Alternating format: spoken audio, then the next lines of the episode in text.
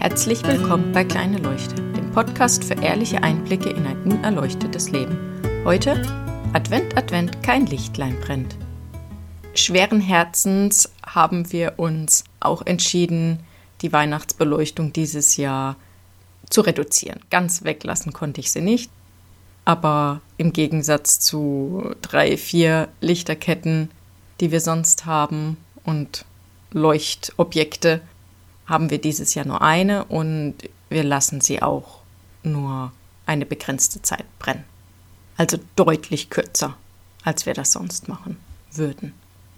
So gut das möglich ist, habe ich versucht, meiner Tochter zu erklären, warum wir jetzt Strom sparen, auch an anderen Stellen. Schauen wir vermehrt drauf, dass wir eben das Licht ausschalten, den Computer ausschalten, wenn wir ihn nicht benutzen Lauter so Kleinigkeiten eben, die man eigentlich sowieso machen sollte, aber jetzt halt doch vermehrt drauf achtet.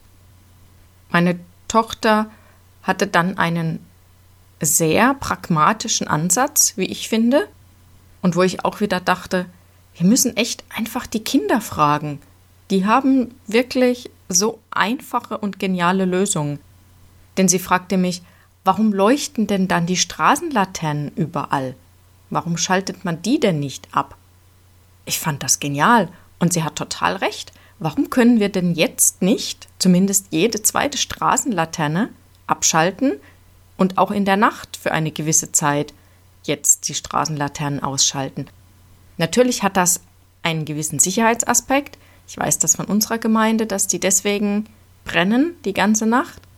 Aber wenn jetzt tatsächlich jede zweite ausgeschaltet würde, und ich hoffe doch mal, dass das technisch möglich wäre, sonst wäre das irgendwie auch ja verbesserungsfähig, sag ich mal so. Zumindest das, also zumindest mal jede zweite Straßenlaterne ausschalten. Bei uns stehen so viele Straßenlaternen, das wäre immer noch hell genug. Und das würde jede Menge Energie sparen. Überlegt euch mal, wenn das jede Gemeinde machen würde. Jede zweite Straßenlaterne aus. Jede Nacht. Wow, und Geld wird es natürlich auch sparen. Unsere Gemeinde ist hier immer ziemlich knapp bei Kasse. Das wäre wirklich eine Sparmaßnahme, sowohl für die Umwelt als auch für die Gemeindekasse. Sie hat mich darum gebeten, dass ich das tatsächlich auch unserem Bürgermeister sage. Das werde ich tun. Ich habe keine Ahnung, ob das umsetzbar ist und ob es umgesetzt wird.